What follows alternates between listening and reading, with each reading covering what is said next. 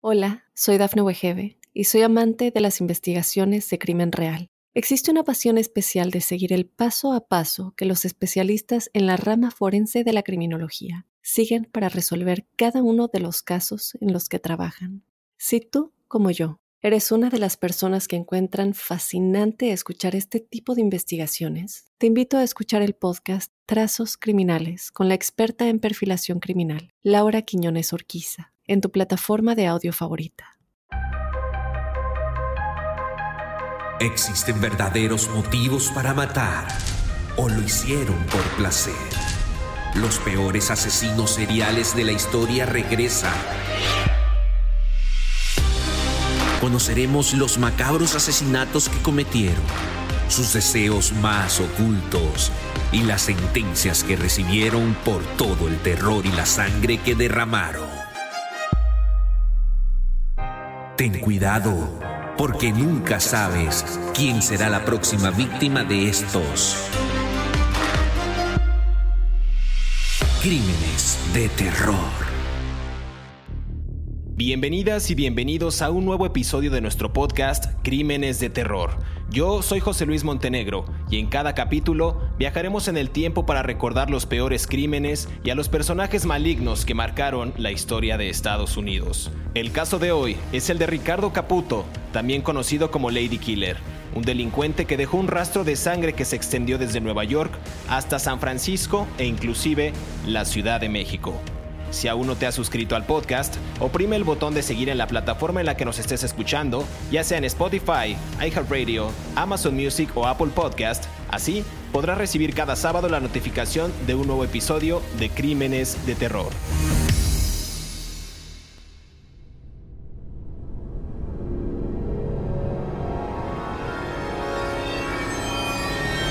Acabo de matar a mi novia dijo el asesino en serie que minutos antes había correteado a la mujer que amaba. Natalie trataba de huir desesperadamente. Llegó a la cocina y fue allí donde Ricardo Caputo cogió un cuchillo y la apuñaló brutalmente. Luego de verla en el suelo, se tiró sobre ella hasta estrangularla y acabar con su vida. Ese día, a sus 19 años, comenzó la carrera criminal de un hombre latino que se convirtió en uno de los asesinos más buscados por el FBI. Esta es la historia del argentino que durante 20 años tuvo a las autoridades estadounidenses de cabeza por no poder detener al Lady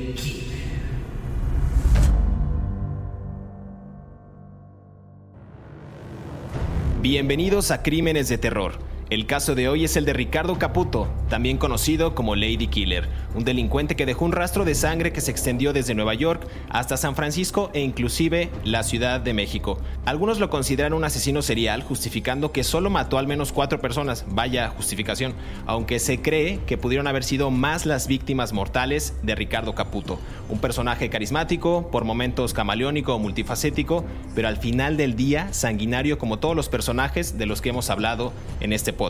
Pero antes de entrar en detalle y comenzar a hablar de este asesino, yo me presento, soy José Luis Montenegro y también quiero darle la más cordial bienvenida a mi compañero David Orantes, quien estará acompañándome en cada una de estas aterradoras historias. David, un gusto saludarte, ¿cómo estás? Hola José Luis, ¿cómo estás? Eh, bien, vamos a hablar hoy de un personaje que se sale de todos los patrones de los asesinos en serie. Eh, era un verdadero manipulador de las personas, o algo que tal vez aprendió cuando vivía en la calle, que se prostituía como un recurso de supervivencia, un inmigrante hispano en los Estados Unidos, eh, que bueno, por lo menos se le han comprobado cuatro muertes, pero eh, tal vez cometió otros más en México y en algunos otros países, ¿no? Claro, hoy hablaremos de Ricardo Caputo, ya lo decía al principio del programa, pues sí un personaje carismático, seductor, por momentos camaleónico, pero al final del día sanguinario. Pero para entrar en contexto y conocer más acerca de este asesino serial, comencemos por el principio, evidentemente, por su infancia. Ricardo Silvio Caputo, a quien también sus amigos, sus familias conocían como Caito, nació en la ciudad de Mendoza, en Argentina, en el año 1949.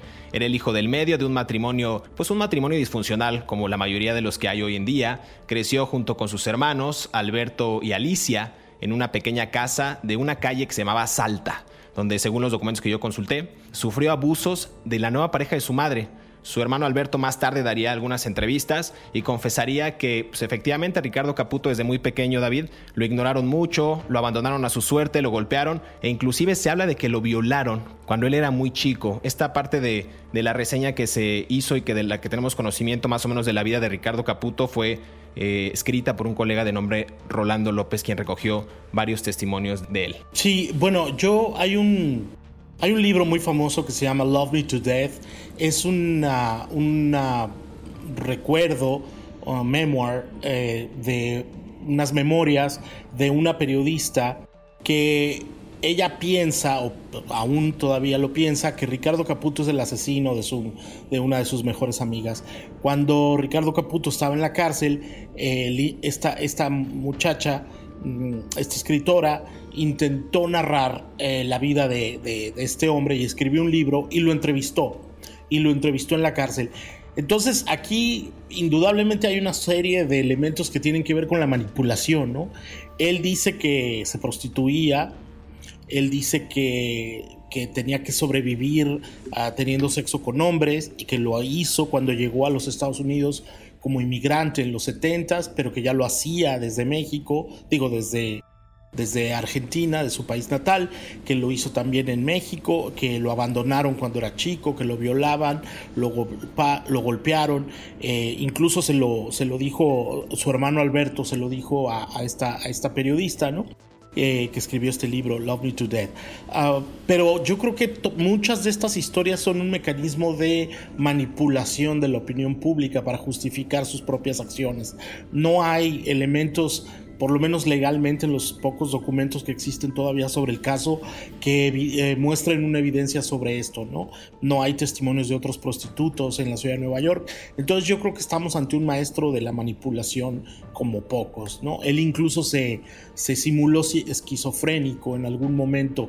Por eso a mí me parece muy relevante este caso, porque es alguien que aprendió a usar el lenguaje como un mecanismo para, para seducir, pero también un mecanismo para manipular. Entonces es muy interesante porque nos puede dar una gran lección de cómo las personas que se presentan con un verbo seductor en realidad no son más que unos manipuladores, ¿no? Esta onda de que la buena onda siempre es buena onda es peligrosamente mala onda, ¿no? Totalmente. De hecho, comentaba hace un momento que Rolando López, un periodista argentino, reseñó gran parte de su vida y muchos de esos testimonios ya daban cuenta, David, de esta manipulación que Caputo tenía, sobre todo para las mujeres. Eh, narran que era un tipo simpático y era un buen muchacho.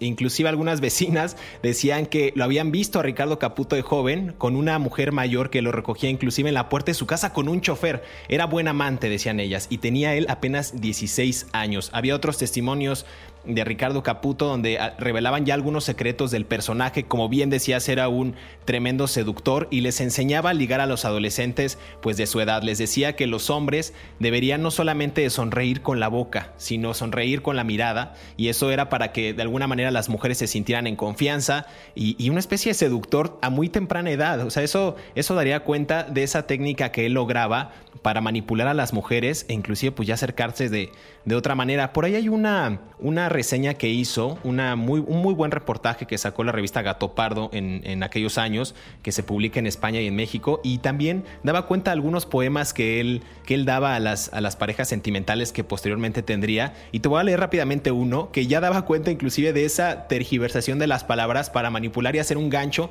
y que las mujeres se quedaran pues evidentemente con él por esta especie de Casanova que pudiera ser este personaje. Decía el texto, textualmente lo leo, por favor no esperes que siempre sea bueno y amable y cariñoso, porque habrá momentos en los que seré frío e irresponsable y difícil de entender. Por favor, nunca pienses en otro cuando te estoy besando. Por favor, no me pelees ni me hagas quedar mal frente a otras personas. Esto ya te hablaba de, un, de una conciencia muy grande de este personaje por pues, cachar a las mujeres, por darles ese gancho y su manipulación siempre a través de la palabra. Yo creo que en realidad también nos habla de un muy mal poeta. El poema es realmente inmundo Este, afortunadamente no pasó a la posteridad como poeta. Eh, además hay un juego de manipulaciones en ese poema, ¿no? Eh, empecemos con el por favor. Hay una victimización, ¿no? Hacia, el, hacia la mujer. O sea, por favor no me culpes por ser malo, ¿no? Por no ser siempre bueno. O sea, lo voy a hacer, pero no voy a asumir las consecuencias de mis actos. Eh, además de que es un poema inmundo realmente, es una posición de victimización para poder eh, conseguir favores sexuales de la mujer, ¿no? O sea, es el, es el típico juego del manipulador que se hace la víctima. ¿No? Este poema es así, de manual de psiquiatría, ¿no? Es un trastorno de personalidad antisocial de alguien que no se quiere hacer responsable de sí mismo y de sus acciones, ¿no? Este, es, es eh, y además es algo muy grave porque vemos este mismo patrón de conducta en muchos otros hombres hasta el día de hoy, ¿no? O en muchas mujeres, ¿no? En muchos seres humanos, para generalizarlo. Entonces me parece que hay, este poema es muy revelador de dos cosas, de la falta de talento de ese señor para escribir poesía y de la capacidad de manipulación que tenía hacia otros seres humanos, ¿no? Totalmente. Llega la edad de 19 años para Ricardo Caputo, bueno, cumple 19 años de edad y decide viajar él a Nueva York con una visa de, turista, se dedica a trabajar, evidentemente fueron trabajos mal pagados porque no tenía ninguna preparación. Después de ese año que estuvo en Nueva York, regresa a Mendoza obligado de alguna manera para hacer su servicio militar en la, en la Cuarta Brigada Aérea de Argentina, pero lo dieron de baja, regresa a Nueva York, pero ahora sí regresó a Nueva York para nunca más volver a su país natal hasta que más tarde pues confesaría muchas de las fechorías que hizo, pero no nos adelantemos. Pero de noche era conserje de un hotel David, el hotel llamado Barbizón, en el cual, ojo, aquí, era exclusivo de mujeres.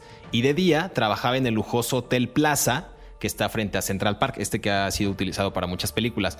Eh, para 1971, ya adentrándonos un poco más a su vida, Caputo ya había cumplido 22 años y ahí empieza quizás ya eh, el afianzamiento de esta manipulación hacia las mujeres y conoce aquí a su primer, o al que dicen que sería su primer amor, eh, Natalie Brown, una chica de 19 años que trabajaba como cajera en un banco. Este digamos que es ya el primer encuentro, David, con una persona ya afianzando una relación sentimental y quizás, digo, estoy hablando de más, no lo conozco, no tenemos esos datos, pero suponiendo como la, el comportamiento que él tenía, pues ya aplicando muchos de estos talentos, entre comillas, para manipular a una mujer. No, no, sí es un talento, indudablemente. El tema es que lo hagas para hacer el mal, ¿no? Eh, a ver, estamos hablando de los años 70, acababa de terminar la resaca de los años 60, del hipismo, del flower power, de toda la cultura underground, el redescubrimiento de la sexualidad de la mujer, los primeros feministas, movimientos de feminismo radical, de liberaciones de, donde la mujer asumía el control de su cuerpo, los movimientos eh, gays, los movimientos de los derechos de los afroamericanos. Estamos hablando de un contexto en una ciudad ardiente, en el sentido más amplio de la palabra, ¿no? Es una, era una ciudad en la que está Nueva York, en la que estaban vibrando muchas cosas, muchas energías, estaba por nacer la música punk, estaba por nacer la, música disco, eh, había un gran movimiento de jazz fusión, escritores, eh, pintores, estaba Andy Warhol, había un gran movimiento de cultural que se permeaba en la cultura normal de las personas, para valga la redundancia, en donde se buscaban nuevas oportunidades, nuevos deseos. Y esta chica, Natalie Brown, que era una cajera de banco, que conoció a Caputo eh, y que era tímida, se sintió, yo creo, atraída por el Latin Lover. Eso es mi impresión, ¿no? Empezaba esta reivindicación de que de los amantes hermosos, de guapos y tal, y ella se sintió atraída por él, ¿no? Era una chica muy joven, insegura, cajera de banco, tímida, y de repente este, este hombre súper atractivo, para algunas personas, se fija en ella, manipulador, porque eso es lo que son los manipuladores, son este, lobos que cazan presas, ¿no? Víctimas, y él se dio cuenta, olió el miedo y las inseguridades de la chica, y las utilizó a su favor, ¿no? Hay un dato que él dice que se le gustó esta chica porque le recordaba a Linda Blair, que era la protagonista de la película El Exorcista. Claro, totalmente. Por ahí también hay otra versión de que justo esto que mencionas, de entrar a una ciudad quizás ya más liberal, con avanzada, con movimientos sociales, con esta libertad de apertura también a lo sexual, decían que inclusive Caputo se había hartado de las chicas mendocinas, de toda esta onda católica que imperaba en la ciudad justo de Mendoza en Argentina. Y bueno, de ahí fue avanzando hasta llegar a Nueva York y conocer a esta chica, de la que hablaremos más adelante. Vamos a escuchar una cápsula que preparamos, pero esta chica tendría lamentablemente un trágico final en esta historia de Ricardo Caputo. Estamos en este episodio de Crímenes de Terror, no se despegue.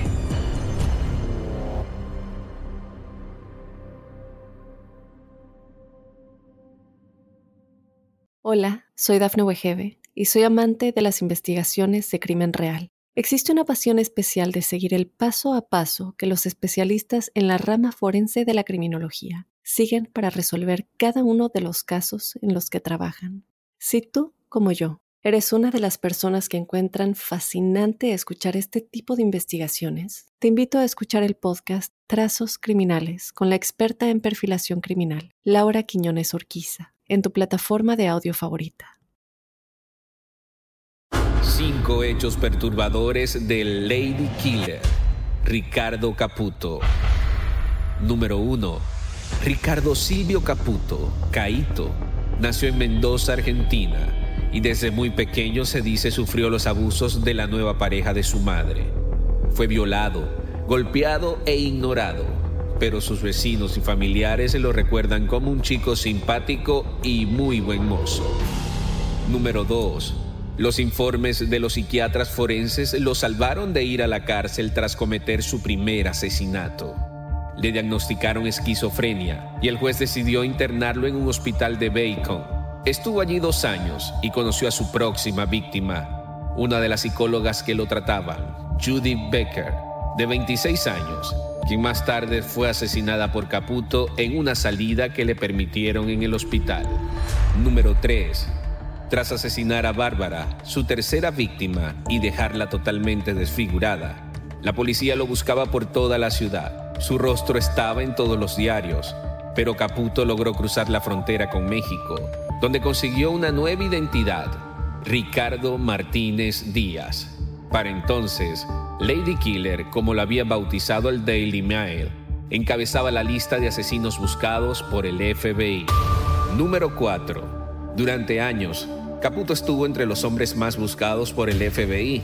Incluso tuvo varias veces en la posición número 1 y fue tan camaleónico para ocultarse que hasta huyó a México y se cambió 17 veces de nombre, demostrando sus habilidades para esconderse de las autoridades. Número 5. A sus 45 años se le confesó los crímenes a su madre. Escuchó voces que me dicen que mate, dijo entre sollozos, y le explicó cómo había acabado con la vida de cuatro chicas y que era buscado por las autoridades de Estados Unidos hacía 21 años.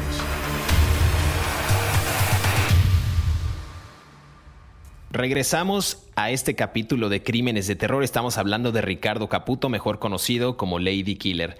David, hablamos en el bloque pasado un poco de la infancia de Caputo, cómo fue sorteando esta serie de abusos por parte de la familia, en específico de la nueva pareja de, de su madre. También ahondamos un poco acerca de que el personaje se sentía incómodo por esta serie de factores católicos y tan conservadores que existían en la ciudad de Mendoza y que de alguna manera lo impulsaron a salir del país y se fue a Nueva York donde encontró toda una gama de posibilidades, tenía dos trabajos, se empezó a relacionar con la gente y a, tratar de, ejecutar estos impulsos manipuladores en las mujeres al grado de conocer a una mujer, a esta chica de la que hablamos también hace un momento, eh, la cajera de nombre Natalie Brown. Bueno, pues cuando tenía 19 años, ya lo hemos dicho, Caputo viajó a Nueva York, conoció a Natalie, quien según él sería el amor de su vida, e inclusive en algún momento David dice que le propuso matrimonio, aunque la chica no estaba convencida, algo que de alguna manera le incomodó a aquel argentino seductor. Para entrar en esta ola de asesinatos vamos a comenzar a hablar de, primero del, amor que tuvo, del romance que tuvo con Natalie. Eh, yo no estoy tan seguro de que hubiera amado a alguien yo no estoy seguro de que hubiera, se hubiera tenido sentimientos nobles por nadie. Eh, los manipuladores solamente se aman a sí mismos. Entonces, eh, me parece que es muy importante que es muy importante que mantengamos en perspectiva esto. Yo no creo bajo ninguna circunstancia que él haya amado a la muchacha. Yo creo que es un mecanismo que él utilizó en la, como su defensa, como justificación. Los manipuladores solo se aman a sí mismos no les interesa ninguna otra persona y todas las demás personas están a su servicio, ¿no? Ah, cuando, él, cuando él la mata, Natalie Brown, él, eh, de acuerdo con un documento que vi en el, en el Departamento de Policía de Nueva York, él la mata con un cuchillo. Cuando tú amas a alguien, no lo lastimas. O sea, la asociación de te amo y te voy a matar me parece completamente equivocada, ¿no? O sea, él lo puede, él lo pudo haber dicho todo lo que él quiera, pero me parece que no es más que una justificación dentro de su propia manipulación. Es como una manipulación para justificar la otra manipulación hacia la víctima, ¿no? Que fue cuando llamó a la policía de Nueva York y les dijo, acabo de, matar a mi novia, ¿no? Hay un reporte de la policía de Nueva York de un psicólogo que lo entrevista cuando él llega al precinto de Junkers, que es un vecindario de Nueva York, que lo, lo cataloga como esquizofrénico y con una enfermedad grave mental. Me, me da la impresión de que él simulaba todas esas cosas. Me parece que él llegó a un punto en donde su capacidad para manipular a otros seres humanos lo llevaron a fingir su propia locura. Gracias a eso pudo librarse de la cárcel. Pudo y fue enviado a un... Quiero decir, es una vía libre para no hacerte responsable de tus delitos. O sea, un delincuente que dice, sí, yo la maté, es alguien que asume las consecuencias de sus actos. Alguien que finge nunca va a asumir las consecuencias de sus actos y se va a negar todo el tiempo la posibilidad a sí mismo y a otros de ser responsable en una sociedad coherente, ¿no? Y fue lo que atrapó a Judith Baker, ¿no? Yo ahí difiero un poco porque, bueno, si bien sí, sí fue un manipulador bastante cruel, y fue una persona que trató de imponer esta parte de la sensualidad y de su, de su labia para manipular personas o para, para, conquistarlas. Yo, yo sí creo que ahí hubo una carencia que, bueno, él más tarde confesaría que cada uno de los crímenes que, que él cometió fue porque él creía que estaba matando a su madre o que estaba desquitando ese coraje que él sentía durante muchos años. Eso lo, lo, leí en un documento que posteriormente algunos psicólogos revelaron que esa sería como el, el, el tipo de patología, trastorno, comportamiento que él tuvo. Pero a ver, regresando un poco al asesinato de Natalie Brown, de 19 años en Nueva York en 1971, vale la pena mencionar que sí la mató y la cuchilló, pero aquí hay un factor importante que no, que no se mencionó, que él estaba en, una comida, en una cena con los padres de, esta chica, estuvo pues prácticamente ahí degustando comida y todo y se, se comportó como un caballero, dicen la, eh, dice aquella versión. Pero él, al momento de querer tener o sostener relaciones sexuales con ella, la chica se negó y él intentó violarla. Entonces ella escapa a la cocina y Ricardo la alcanza, la amenaza con un cuchillo y después la apuñala. O sea, como si eso no fuera suficiente, inclusive Ricardo Caputo en el piso la estranguló hasta que ella se dejó de mover. Entonces ahí fue cuando, quizás cegado por este pánico y la adrenalina, pues Caputo llama al 911 y dice, bueno, acabo de matar a mi novia cuelga y huye del lugar. Entonces ahí sí, sí coincido en ese punto de que quizás el tú diagnosticarte o el decir o, quizás comprar esa idea de que es esquizofrénico evitó que Caputo fuera a la cárcel, pero terminó internado en un hospital psiquiátrico donde conoció ya la segunda víctima que, que mencionabas, a Judith Baker de 26 años, una de las psicólogas que precisamente lo trataban, le diagnosticaron esquizofrenia y un juez pues eh, decidió internarlo en este, en este hospital de, de Bacon. Eh, estuvo allí dos años, David tenía un gran talento para el dibujo, ahí mismo él lo desarrolló, inclusive dicen que vendió varios de ellos y se ganó algunos dólares, pero aquí entra otro factor muy, muy chistoso y disculpa la risa, pero Judith Becker lo evalúa psicológicamente y al avanzar favorablemente, pues eh, Ricardo Caputo ya lo trasladaron a un hospital de menores restricciones, donde puede salir este, ocasionalmente y sale nada más y nada menos con Judith Becker. Entonces empiezan ellos a sostener una serie de citas, un extraño romance de un paciente eh, pues, psicóloga que pues, tienen ahí después de, de, varias, de varias sesiones y se convierten prácticamente en amantes estos dos. Pues no es tan extraño. Hay un fenómeno dentro de la psicología freudiana y lacaniana de Jacques Lacan que es una reflexión que se llama transpolación. La transpolación es cuando un paciente siente atracción por la psicóloga o el psicólogo que lo atiende porque se siente refugiado. Entonces se fija en el, en el, en el terapeuta como en el objeto de su enamoramiento porque le da comprensión, paciencia, lo escucha, lo, lo, escucha con paciencia porque es su responsabilidad. Entonces el paciente, el, que además es muy común en los manipuladores, empieza a sentir una cierta afección por el terapeuta. No es tampoco común, es bastante más común de lo que parecía. Ha habido casos de psicólogos que han perdido su licencia por caer en relaciones con sus pacientes. Eh, pero y, y, otros en otros países no, no porque eso no se persigue, pero debería, pero efectivamente es muy común. A ver, cuando él estaba en, en, Wards, en Wards Island, que es el hospital donde, donde, la, donde más laxo, eh, donde tenía más, este, menor control, él, él, yo creo que él encontró un factor de cacería, por así decirlo, muy estimulante en, el, en seducir a la psicóloga. No, creo que es como, es el gran premio, seducir a una persona engañar a una persona y manipular a una persona que me está evaluando como manipulador es el máximo premio que puede obtener un manipulador. Entonces yo creo que esos son los componentes, la transpolación que sufrió él hacia ella, que es un fenómeno común en la psicología, y el hecho de que era un manipulador que siempre estaba buscando nuevos retos para satisfacerse a sí mismo, ¿no? pero un manipulador también que ávido de reconocimiento, porque en el primer caso, con la chica a la que mató, con, con la chica Natalie Brown, él quería tener relaciones sexuales con ella. Y ahora con Judith Becker, ella lo, iba a presentar y él lo obligó casi casi a que lo presentara con los padres, pero le dijo, ok, te voy a presentar, pero como compañeros de trabajo, y ahí es cuando él se vuelve a molestar pasa y transcurre la, la, reunión con sus padres, todo bien, pero al final, a la salida de, permitida del hospital que tuvo varios días después, saca dinero del banco, va a la casa de Judith y ahí es cuando Caputo le estrangula con una media de nylon después de romperle la nariz de un golpe. Esta vez Caputo no habló a la policía, le quitó todo el dinero a Judith, eh, todavía le dio tiempo de desnudarla y ponerla boca arriba sobre la cama y huyó. Entonces, aquí hay igual este tipo, no, sé qué podríamos atribuirle a este tipo de comportamiento también. Eh, después de esas horas, Caputo se corta su bigote, característico, se corta el cabello y se va y huye a otra ciudad, en este, en este caso San Francisco, bajo el nombre de Ricardo Donoguier, de origen uruguayo, y esta sería una de las 17 identidades que hubiera utilizado Caputo durante su actividad criminal. Y allá se va a San Francisco, David, donde pues, cometería otro asesinato, el de Bárbara Ann Taylor, de 28 años en 1975, pero ahí siguió su vida bajo este alias, vivió en una pensión, ganaba pues bien, haciendo retratos en bares, y ahí fue donde conoció a esta tercera víctima. A ver, los, ah, los manipuladores tienen el, el super yo, que para retomar otra vez un discurso de Sigmund Freud, eh, demasiado exacerbado. Necesitan reconocimiento. Entonces ya tenía dos víctimas, ¿no? A la chica Brown y a la chica, a, la psicóloga Judith.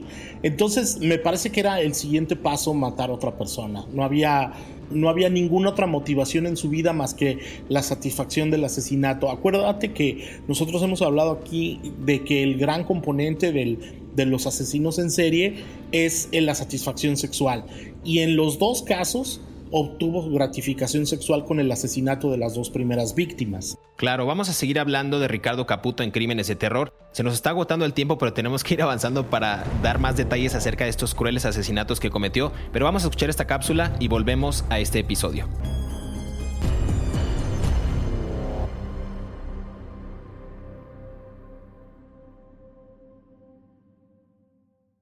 Hola, soy Dafne Wegebe y soy amante de las investigaciones de crimen real. Existe una pasión especial de seguir el paso a paso que los especialistas en la rama forense de la criminología siguen para resolver cada uno de los casos en los que trabajan.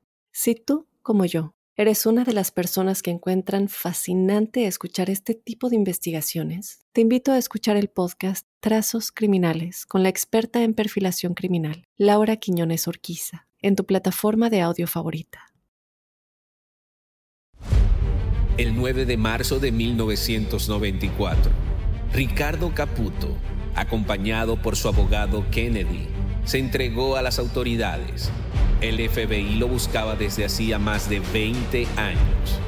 Fue sometido a juicio y en sus palabras finales ante el juez, The Lady Killer dijo, me entregué a las autoridades, señor juez, para evitar más muertes. El argentino fue condenado a 25 años de prisión y fue trasladado a la prisión de Atica. Cuatro años después de su confesión televisiva, murió en la prisión de un ataque al corazón. Tenía 48 años.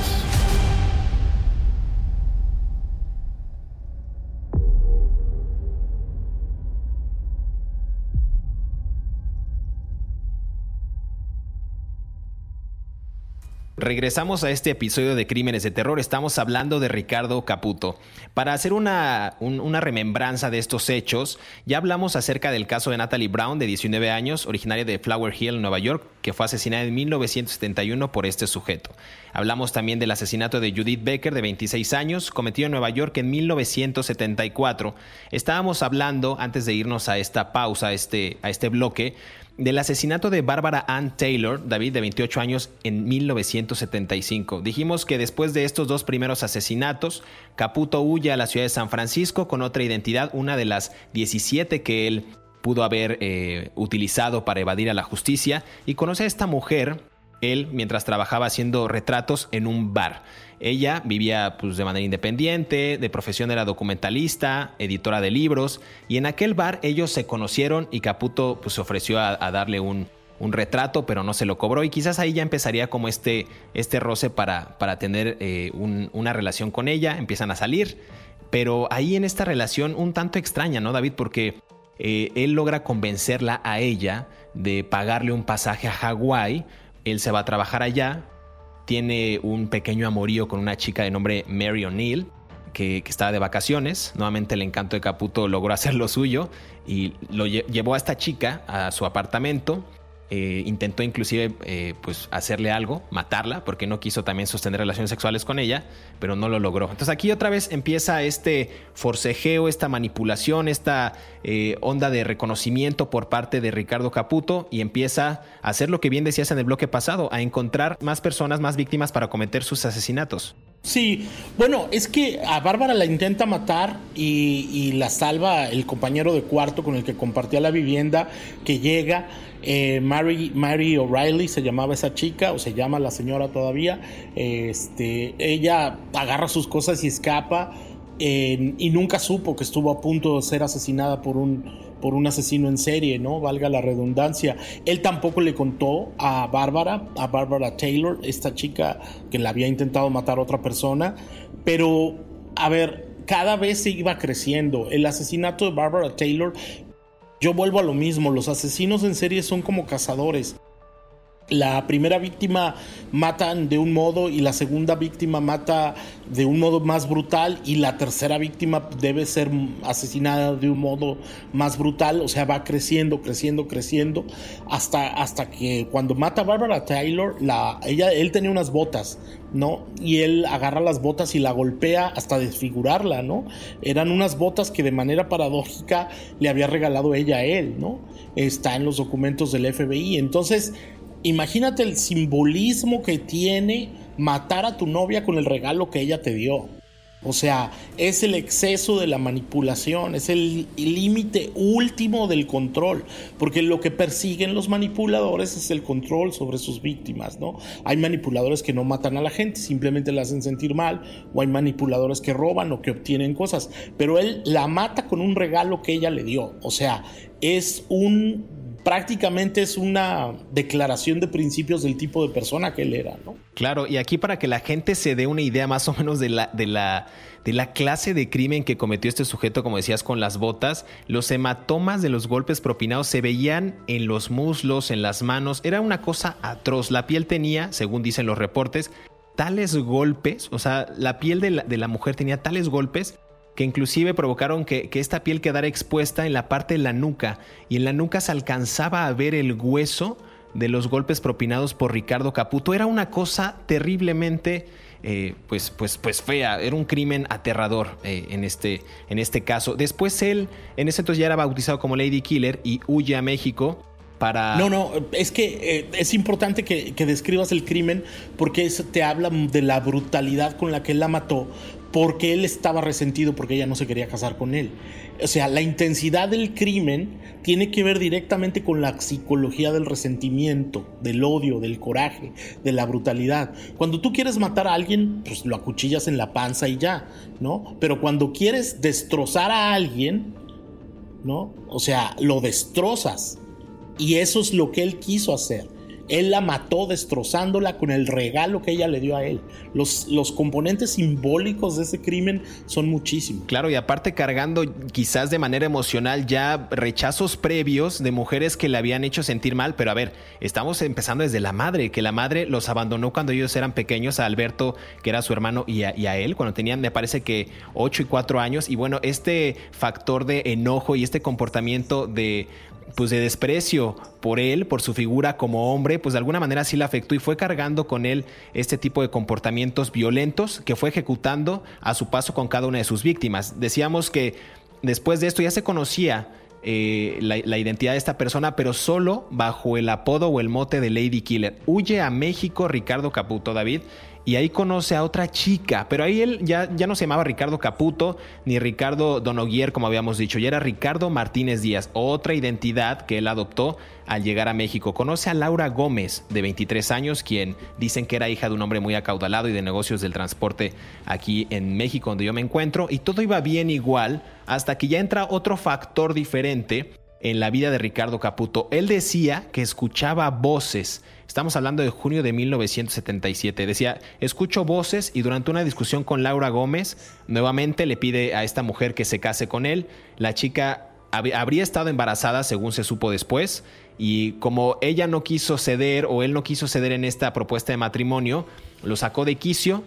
Ricardo Caputo toma una barra de hierro y la golpeó más de 10 veces en la cabeza a la chica Laura Gómez. Los golpes, para que se imaginen, fueron tan pero tan fuertes que le desprendió todos los dientes a Laura Gómez. Y nuevamente Ricardo Caputo vuelve a escapar y, escapa ahora sí por muchos años, David. Sí, a ver, eh, no hay nada más seductor en la Ciudad de México que un extranjero.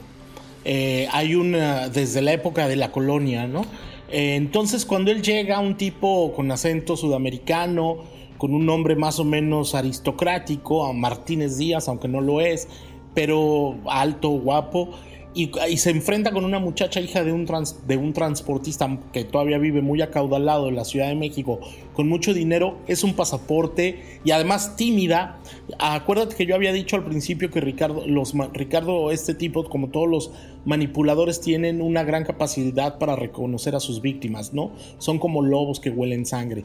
Entonces él olió eh, las, las inseguridades de esta chica y la aprovechó. La aprovechó a tal punto que la convenció a ella para que a su vez convenciera a su papá de que le dieran trabajo en la empresa de transportes del, papá.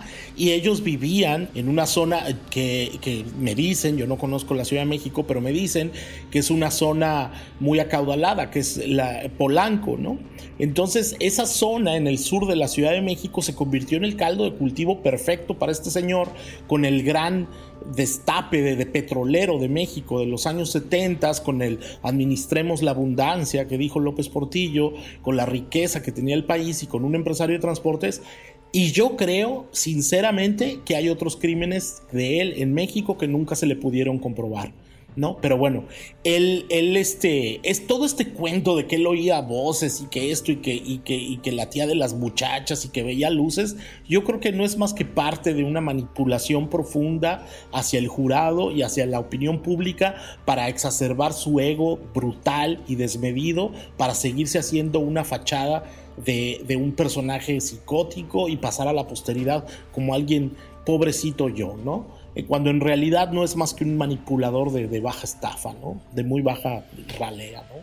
Claro, David, vamos a ir cerrando el capítulo. Y bueno, Caputo regresa a Estados Unidos después de que mata a Laura Gómez, nuevamente huye, pero regresa a Estados Unidos y ahora a la ciudad de Los Ángeles, donde conoce a una refugiada cubana de nombre Felicia Fernández, Él tiene dos hijos, sin embargo, desaparece otra vez, eh, desaparece, perdón, ella en 1994 y a él pues tratan de culparlo de esta desaparición de la, de la señora o chica Felicia y sale bien librado porque pues le quitaron ese estatus de sospechoso. Después Caputo huye a Chicago, donde se vuelve a casar, pero ahora con una chica llamada Susana Elizondo. Tiene cuatro hijos y en ese mismo año, en 1994, estamos eh, en ese año, eh, Caputo le dice que irá a Mendoza con su madre y en ese viaje todo cambia. Ahí es cuando Ricardo Caputo confiesa a su madre que, pues, esas voces de las que hablamos no lo dejaban de molestar. Él dice que mató a cuatro personas, que él no quería hacerlo, pero que lo hizo. Y bueno, entra también esta parte ya de, esta psicosis del personaje. Y es cuando deciden buscar los servicios de un abogado local,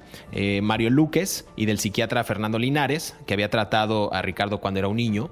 Y empieza ya este proceso legal donde incluso pactan una entrevista a David con la cadena ABC para pagar todos esos servicios de abogados, porque habían contratado a un abogado neoyorquino, a Michael Kennedy, y para pagarle eso le dijeron, a ver, pues da una entrevista a esta cadena, seguramente dicen que le pagaron más o menos como unos 100 mil dólares, y antes de que se entregara, pues da estas declaraciones y dice, si yo maté a tal, yo maté a tal, yo maté a tal, y empieza a confesar cada uno de sus crímenes, David. Sí, claro, porque eh, Chris Wallace lo entrevista, que por cierto, eh, la entrevista la ayudó a negociar Michael Kennedy, que fue el, es el abogado de Ivana Trump. esta eh, entrevista la negocian con ABC, lo cual me parece un despropósito. Tú le estás pagando a una persona, me parece un despropósito de la ABC, le estás pagando a una persona para que gane dinero, para que te cuente las brutalidades que hizo. O sea, estamos hablando a mí nunca me van a dar trabajo en la ABC después de esto que estoy diciendo, pero estás hablando de una falta de ética terrible por parte de la cadena con tal de ganar rating y con tal de ganar este con tal de ganar audiencia están dispuestos a pagarle a un asesino. Simplemente lo voy a dejar ahí como una reflexión de ética periodística si es válido o no es válido. Cada quien tendrá su propia respuesta en la manera en la que se mueve.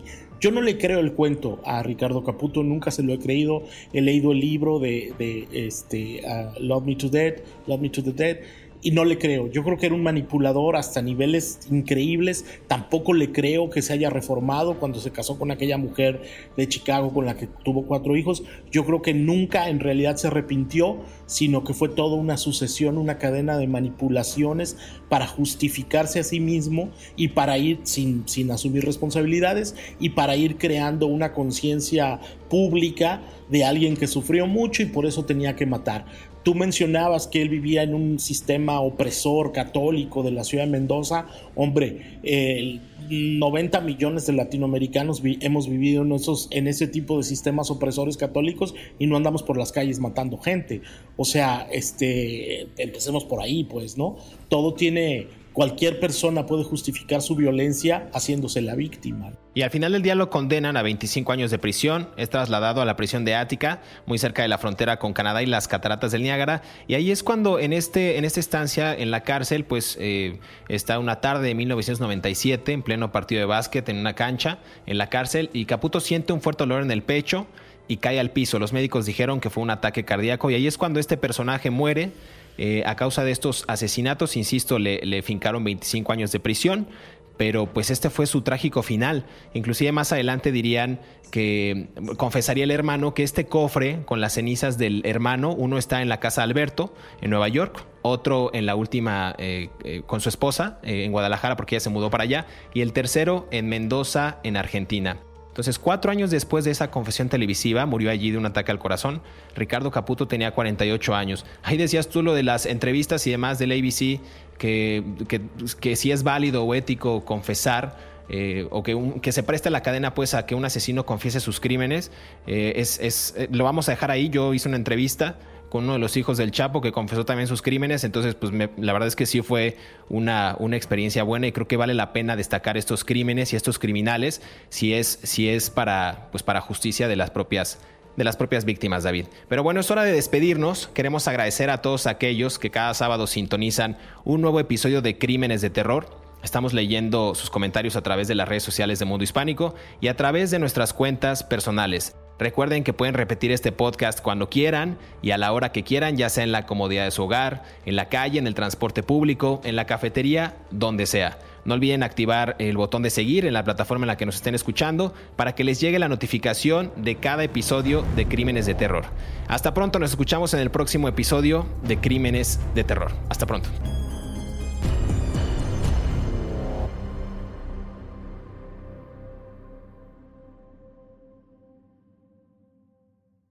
Hola, soy Dafne Wegebe y soy amante de las investigaciones de crimen real. Existe una pasión especial de seguir el paso a paso que los especialistas en la rama forense de la criminología siguen para resolver cada uno de los casos en los que trabajan.